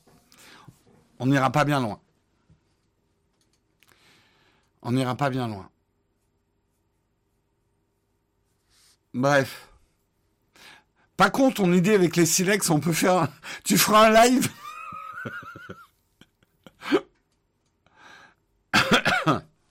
La papate chaude. On retiendra ça ce matin. Bref, je vous invite à aller lire cette étude, la critiquer aussi. Hein, c'est très bien de critiquer. Et en attendant, nous, nous allons passer à notre, avant de passer à la tartine, nous allons parler de notre sponsor, notre sponsor Trade Republic. Alors, disclaimer, avant de parler de notre sponsor, vous le savez, nous faisons la promotion hein, de notre sponsor, qui est une plateforme. Nous faisons la promotion de la plateforme. En aucun cas, nous vous donnons des conseils d'investissement puisque ça, c'est pas notre rôle. Euh, c'est pas ce qu'on, enfin, on n'est pas là pour vous dire ce que vous devez faire avec votre argent. Euh, Trade Republic, c'est donc une application pour placer son argent, faire du trading. Et c'est justement une appli qui est plutôt faite pour les gens qui n'y connaissent rien ou qui ça fait peur. Euh, c'est vraiment une, une appli ultra simple pour les gens qui veulent dynamiser leur argent sans trop se prendre la tête. Parce que d'abord, sa première vertu, effectivement, à Trade Republic, c'est que c'est simple. Vous avez une interface très minimaliste, très simple, où vous pouvez acheter des actions ou alors des groupes d'actions, ce qu'on appelle des ETF, qui vous permettent quand vous y connaissez rien dans le nom des entreprises, d'acheter plutôt dans des domaines d'activité. Si par exemple vous voulez acheter dans le domaine des nouvelles technologies ou de l'écologie, vous pouvez le faire à travers des ETF. C'est très simple de s'inscrire. Il vous suffit d'une pièce d'identité et d'un RIB. Trade Republic, c'est transparent. Trade Republic propose aussi des plans d'investissement programmés qui sont intéressants si vous souhaitez quand même avoir des actions, mais minimiser les risques. Euh, ils n'ont pas de frais cachés puisque le business model de Trade Republic, c'est 1 euro par transaction. Donc c'est vraiment une plateforme qui est plus faite, pour ceux qui s'y connaissent un peu, pour des investissements réguliers et quand même d'un certain montant. Si vous faites du micro-trading ultra rapide dans la journée, c'est pas forcément euh, l'application qu'il vous faut. Trade Republic également, et ça c'est important, euh, c'est euh, solide puisque c'est une start-up allemande, Deutsche Qualität, non, c'est une start-up allemande qui a sa propre licence bancaire, et en ça c'est solide. Ils sont soutenus par Solaris Bank, et vos dépôts sont garantis jusqu'à 100 000 euros, ce qui est quelque chose d'assez important. Si vous ouvrez un compte Trade Republic aujourd'hui, hein, en suivant le lien qu'on est en train de vous donner dans le chat, mais qui sera aussi dans le texte du replay, vous recevrez une action offerte d'une valeur à peu près de 200 euros. Donc si vous ouvrez votre compte euh, Trade Republic dès aujourd'hui, vous recevrez une action, une action offerte. Ça vous permettra d'ailleurs de tester en fait euh, l'app avec cette euh, cette action. Donc n'attendez pas, Profitez-en. J'ai pas de, ça il faut que je demande jusqu'à quand l'action est offerte? J'ai pas la date de validité de cette opération. Il faudra que je vous la donne. Nous, en tout cas, on remercie Trade Republic de nous permettre de vous proposer gratuitement ce live et le replay de ce live aussi gratuitement. Euh... Voilà, je vous montre très rapidement le site. Je vous invite, hein. Et là, là, c'est, c'est plus sponsor qui parle, c'est Jérôme tout ce qui concerne l'investissement d'argent, informez-vous au maximum. C'est pas une décision qu'on prend à la légère, c'est pas une envie euh, qu'il faut combler. Euh, faut bien réfléchir à ce qu'on fait. Et mon conseil personnel, et c'est le seul que je me permets de donner en termes de placement, c'est que n'y mettez jamais de l'argent dont vous pourriez avoir besoin dans les dix ans à venir pour les travaux de la maison, pour les études des enfants. Ne placez pas cet argent-là. Ça, cet argent-là, vous l'épargnez hein, dans des, des, comptes bien sécurisés où vous risquez pas de le perdre. Tout investissement, tout placement, aussi sécurisé soit-il, implique que vous pouvez tout perdre. Ne jamais, jamais oublier ça. Vous pouvez gagner, mais vous pouvez aussi tout perdre. C'est important de le rappeler. Voilà en tout cas euh, le lien, ben, on vient de vous le donner. On vient de vous le donner dans le chat. Merci en tout cas à Trade Republic et on va passer tout de suite à la tartine. Je pense qu'il n'y aura pas de camp de fac ce soir, euh, en fin d'émission. On va voir. On se lance déjà la tartine.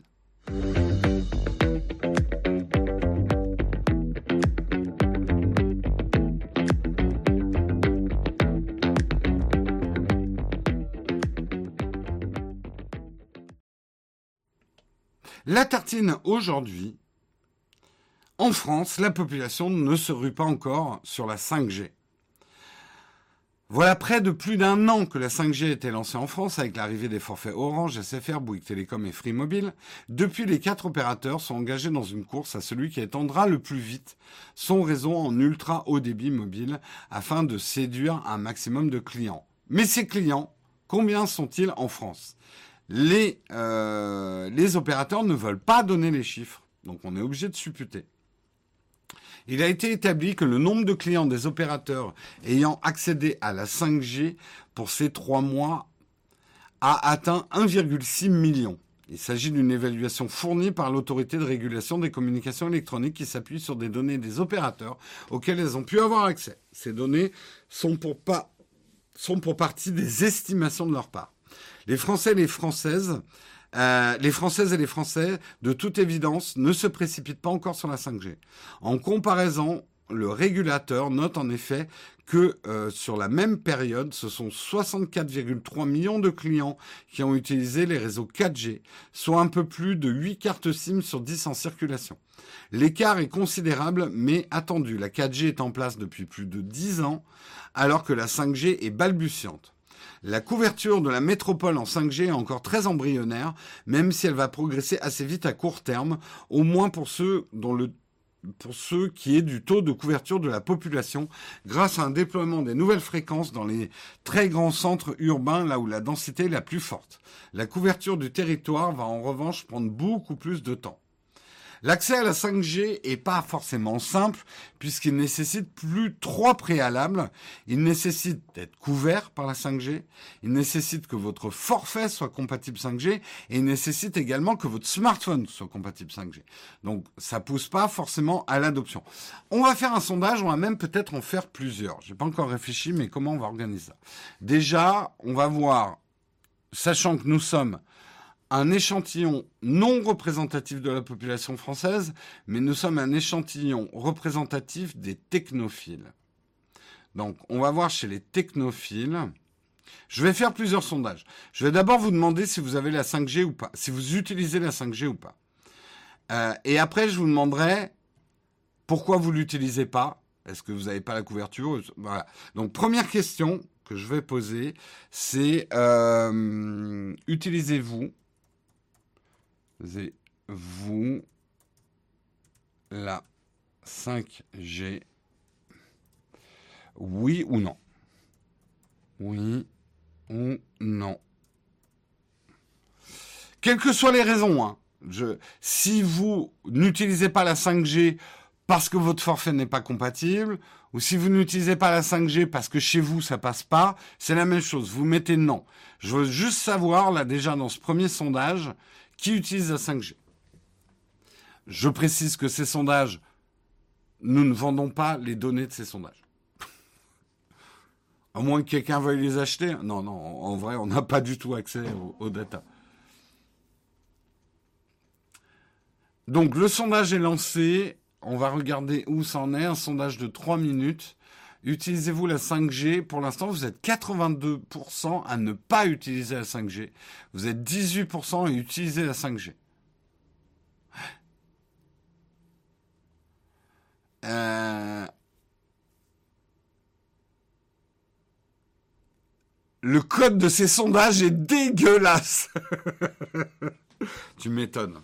C'est du code Tipux. Euh, bientôt. Ouais, non, mais j'essaye de vendre nos sondages euh, à IFOP, mais euh, déjà, ils n'ont pas répondu à mon mail. Nous, nous notre institut de sondage, hein, on vous l'a déjà dit, c'est IFLOP. IFLOP, l'institut de sondage de Naotech.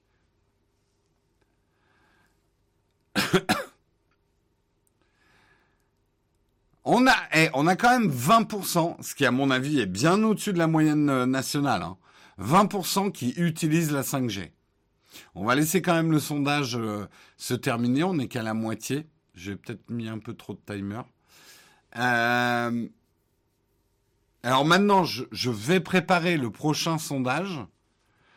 on va peut-être terminer le sondage. On, va rester sur 20-80. Voilà, vous êtes 20% à utiliser la 5G, à peu près.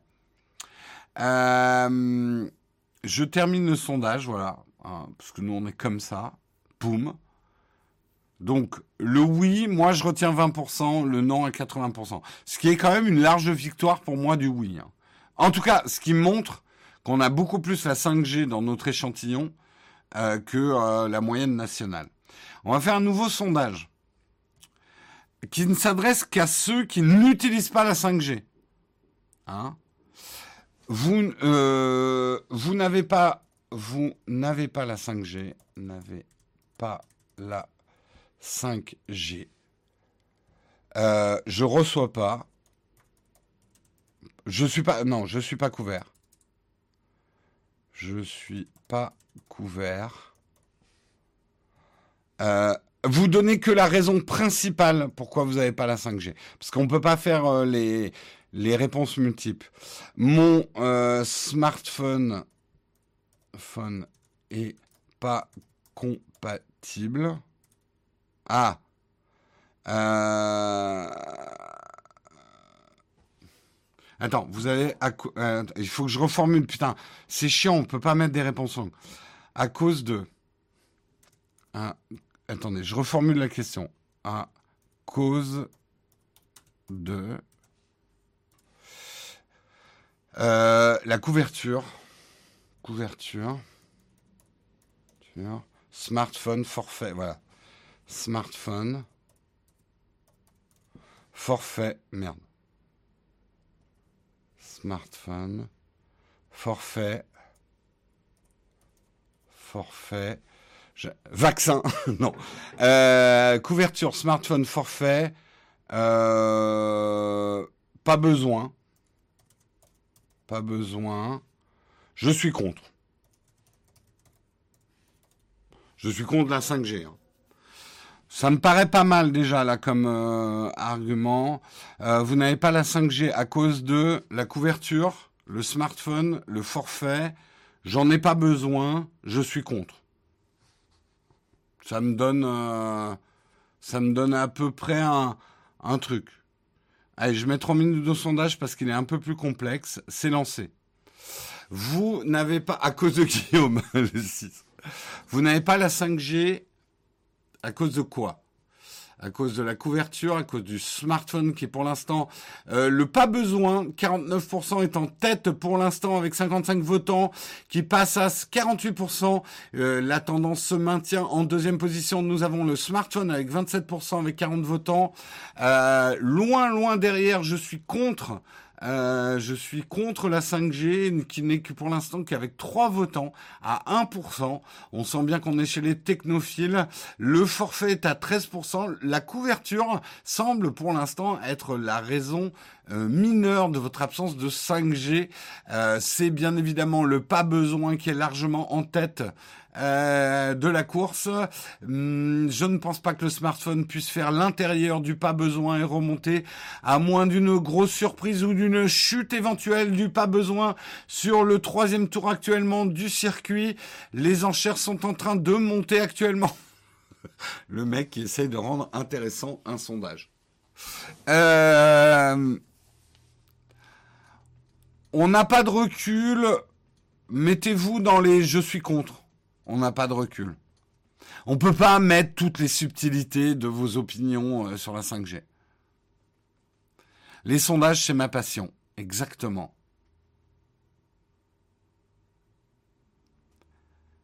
Pour la 5G, il faut l'abonnement. Pas que. Il faut l'abonnement. Il faut que tu aies la couverture. Et il faut que ton smartphone soit compatible. Donc j'essaye, là, je vous demande de donner la raison majeure pour laquelle vous n'avez pas la 5G. Pour certains, c'est parce que leur smartphone n'est pas compatible avec la 5G. Pour certains, c'est parce que bah, de toute façon, la 5G, ça passe pas chez eux. Pour certains, c'est juste que leur forfait ne marche pas en 5G. D'autres estiment qu'ils n'ont pas besoin de la 5G. Et finalement, il y a des gens qui sont contre la 5G.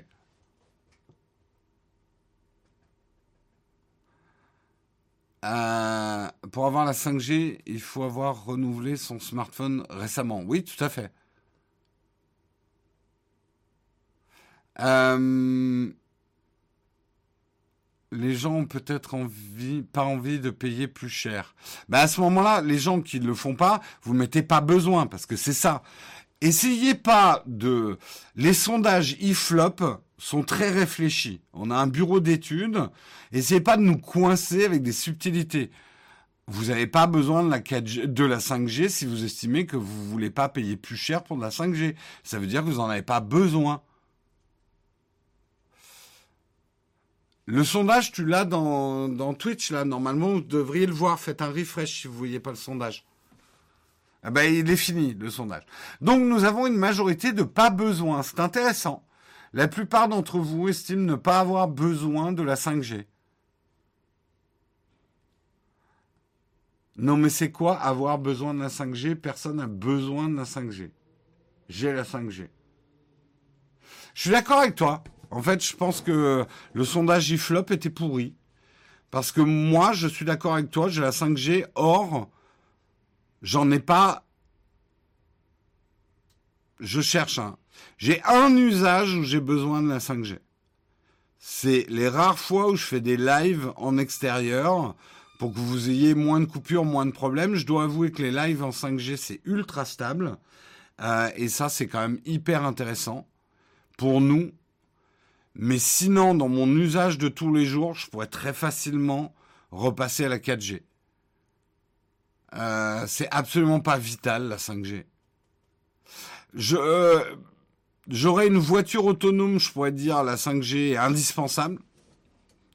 Je peux vous dire voilà, le seul usage où je vois de la 5G qui est un vrai plus par rapport à la 4G, parce que le cloud gaming en mobilité, j'en fais jamais. Mais peut-être que si j'en faisais, ça, ça pourrait être un argument. Mais sinon, il y a vraiment que faire des lives euh, en 5G qui me paraît un, un bon argument, quoi. Après, dans les apports de la 5G, c'est pas la vitesse. Je trouve quand même la 5G est ultra stable et ça c'est vachement bien. La, 4G suffit pour les lives. Skyvador, t'es pas de mon côté de la barrière. Vous pouvez pas imaginer comme vous gueulez, enfin vous gueulez. Vous n'êtes pas content quand on a des problèmes d'instabilité, que le son passe bien, passe pas bien, l'image crachouille, se fige. La 4G, c'est pas une question de vitesse. La 4G est quand même moins stable que la 5G sur les lives. Il n'y a qu'à voir comme vous surréagissez dès qu'on a le moindre problème technique pour savoir que pour nous, c'est quand même super important de vous offrir la meilleure connexion possible, quoi. Elle est ultra stable parce qu'aujourd'hui, vous êtes deux sur la borne. C'est un peu ça, ouais. La motivation première derrière le développement de la 5G n'est pas forcément l'apport de vitesse. C'est plus la stabilité de la connexion qui est importante au développement notamment de pas mal de services qui arrivent, voitures autonomes, euh, médecine, euh, cloud gaming, cloud computing, ont besoin de réseaux sans fil plus stables que la 4G. Pour la latence, oui, oui, pour la latence, le temps de réponse. En gros, votre voiture, si elle a une microseconde de lag, euh, c'est plus grave que si vous avez une microseconde de lag en cloud gaming, quoi. Parce que vous, prenez le platane. Voilà.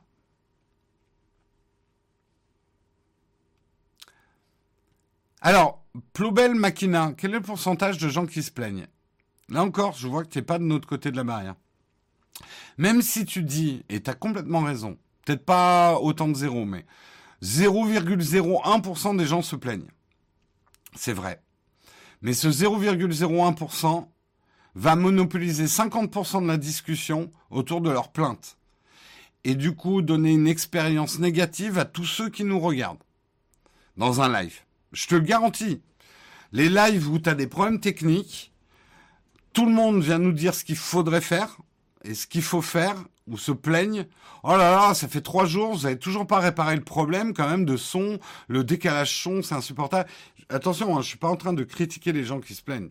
Vous avez raison, mais ce que je suis en train de dire, qu'il suffit de 0,01% de gens qui se plaignent pour que l'expérience soit détériorée pour 50% des gens.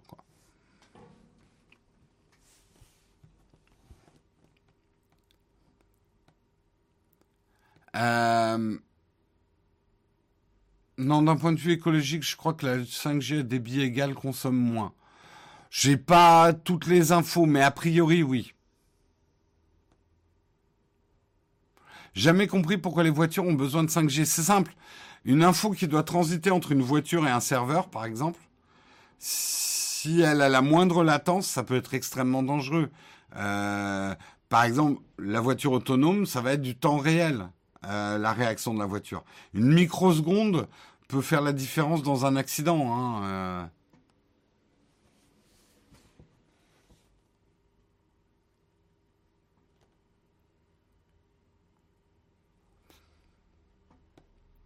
Non, non, la caméra n'a pas changé. J'ai un peu changé les couleurs du fond, mais rien de, rien de bien fou. Mais bien sûr que les calculs sont faits en local, mais il y a quand même besoin de data qui transite. Hein euh, sur, la voiture autonome.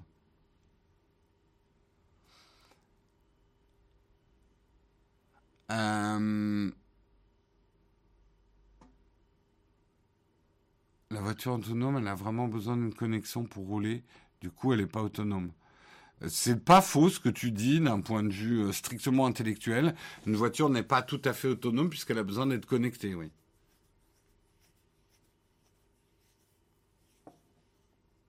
Euh, une voiture autonome est autonome. Les datas qui transitent ne servent pas forcément la conduite immédiate. Je suis pas un spécialiste, mais je pense que par exemple toutes les données routières doivent transiter extrêmement rapidement. Euh, l'état de la route, etc. Alors je sais, tu as les capteurs de la voiture qui vont détecter l'état de la route, mais euh, des informations euh, sur les bouchons, etc. doivent être envoyées extrêmement rapidement à la voiture. Je veux dire. Après, je suis pas un spécialiste, mais ne serait-ce que le GPS, c'est une forme de connexion aussi. Bon, ok, on me dit non, il n'y a pas besoin de connexion pour une voiture autonome, ce n'est pas connecté. Moi, j'ai toujours entendu que la 5G était indispensable au déploiement des voitures autonomes. C'est ce que j'ai lu. Voilà. C'est ce que j'ai lu. Pour les échanges entre véhicules. Par exemple, ça, ouais. Ça me paraît, ouais pour qu'elles puissent communiquer entre elles. Oui, oui. En fait, c'est un peu à ça que je pensais, mais euh, oui, j'ai dit relié au serveur, oui. Ouais.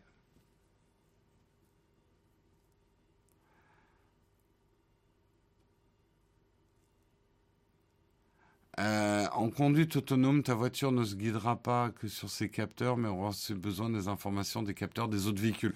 Oui, pardon, j'ai mal expliqué les choses euh, où j'ai mal, mal, compris les choses, oui. La 5G, c'est pour que les voitures communiquent entre elles.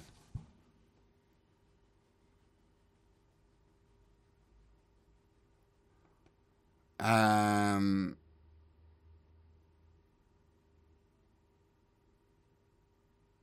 dangereux si ça ne marche qu'en 5G. Je pense qu'il y aura des solutions de délestement attention, euh, je vous rappelle quand même, la conduite autonome, parce que là, vous êtes en train de, de partir à la fois trop loin et en même temps pas assez loin.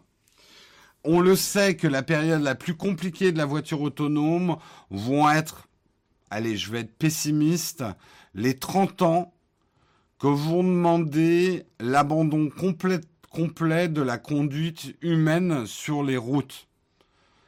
Euh, oui, il y aura toujours des voitures qu'on pourra conduire soi-même, mais ça sera un loisir. Voilà. Je pense, hein. Pas même pas une opinion, c'est ma vision du futur. Je me trompe peut-être. Euh, je pense que ne serait-ce que pour des questions d'accident et d'assurance, euh, la voiture autonome va s'imposer. Mais le problème, ça va être ces 30 ans de cohabitation entre les voitures autonomes et les conducteurs humains. Le conducteur humain est imprévisible la voiture autonome est conne. Voilà. Ça ne veut pas dire que le conducteur humain est pas con, mais vous comprenez les deux problèmes? Euh, une voiture autonome aura toujours des meilleurs réflexes qu'un humain et une, une pensée euh, analytique plus performante et beaucoup plus rapide. Euh, un humain va être imprévisible, mais sera aussi capable de prendre certaines décisions créatives par rapport à une situation euh, de manière plus performante. Donc en gros, ça va être deux styles de conduite qui vont avoir beaucoup de mal à cohabiter. Et pendant cette période-là, de 30 ans, la conduite ne sera pas à 100% autonome. Votre voiture, et je pense que le code de la route ne vous autorisera pas à lâcher complètement le volant. Il y aura probablement, par exemple, puisque vous êtes en train de dire oui, mais dans un tunnel, ou si la 5G tombe, ça va être la cata. Il y aura, imaginons, la 5G tombe, les voitures peuvent plus communiquer entre elles. Appel général à toutes les voitures autonomes présentes sur euh, cette zone. vous devez reprendre votre volant en main. Vous voyez, je suis persuadé qu'il va falloir au moins 30 ans avant qu'on se mette à vous vendre des voitures qui n'auront plus du tout de volant. Décision créative. Tiens, je vais l'éviter en looping sur le bas-côté. Euh... Donc, le... Ouais, je suis optimiste peut-être avec 30 ans, mais ça peut aller vite. Je vais dire, aujourd'hui, je comprends les réticences par rapport à la voiture autonome, euh, mais je pense que la voiture autonome va quand même s'imposer. Parce que le plaisir de conduire, on l'a peut-être sur une très jolie route de campagne qui fait des lacets dans la vallée, euh, machin. Mais la plupart du temps, que ce soit les autoroutes ou que ce soit en ville, dans les embouteillages et tout, c'est chiant de conduire. Justement, je pense qu'on pourra toujours reprendre le volant qu'on a envie de se faire plaisir à rouler cool sur euh, une petite route de campagne. Mais je ne connais pas une personne qui légitimement peut me regarder dans les yeux et dire je prends du plaisir à conduire dans les embouteillages dans la ville. Voilà. La conduite dans la vallée de Dana. Ouais, c'est un peu ça, ouais. Euh, donc, la conduite autonome va s'imposer. Voilà au-delà même des progrès que ça va faire faire au, niveau des accidents de voiture, etc.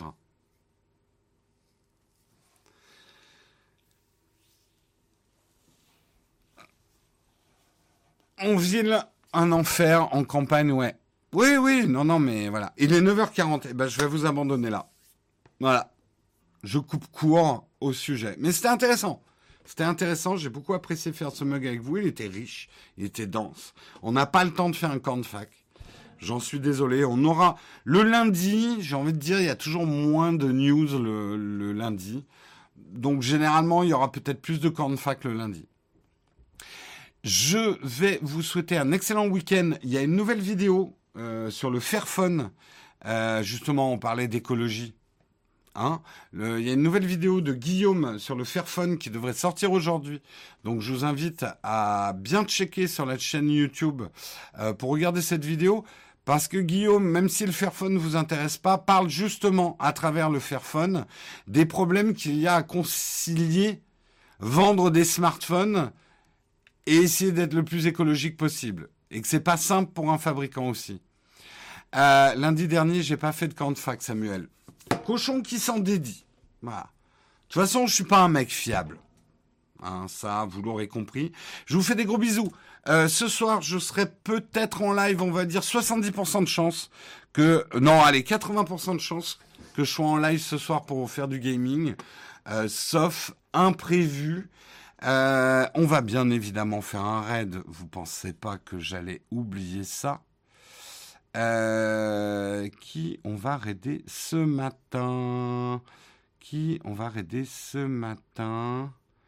Euh, hum, hum, hum. Attendez, parce que là, j'ai pas les bonnes infos. Il faudrait que j'aille sur Twitch même pour voir qui y a en Shadow PC là. Il joue à quoi? Il joue à quoi? Je vais, je vais regarder ce qu'il y a. Mais pourquoi ça s'affiche pas? Ah, sa mère. Pardon. Je ne sais pas du tout ce que je voulais dire. Euh, je vais là. Alors, on a notre ami Flonflon, bien évidemment. Euh, tiens, intéressant. Euh, Basti est en train de bosser sur la direction artistique pour Hard Disk. Ça peut être intéressant. Allez, on fait un raid chez Basti ce matin. J'ai décidé. J'ai décidé de faire un raid. Alors attendez, il faut que je revienne sur mon interface. Lancer un raid. Euh, Basti. Hop. C'est parti chez, euh, chez Basti. Je vous fais un gros bisou à tous. Bon week-end. On se retrouve lundi matin à 8h pour les lives et peut-être ce soir si vous voulez nous voir faire du gaming. Ciao tout le monde. Je mets le générique de fin et je lance le raid.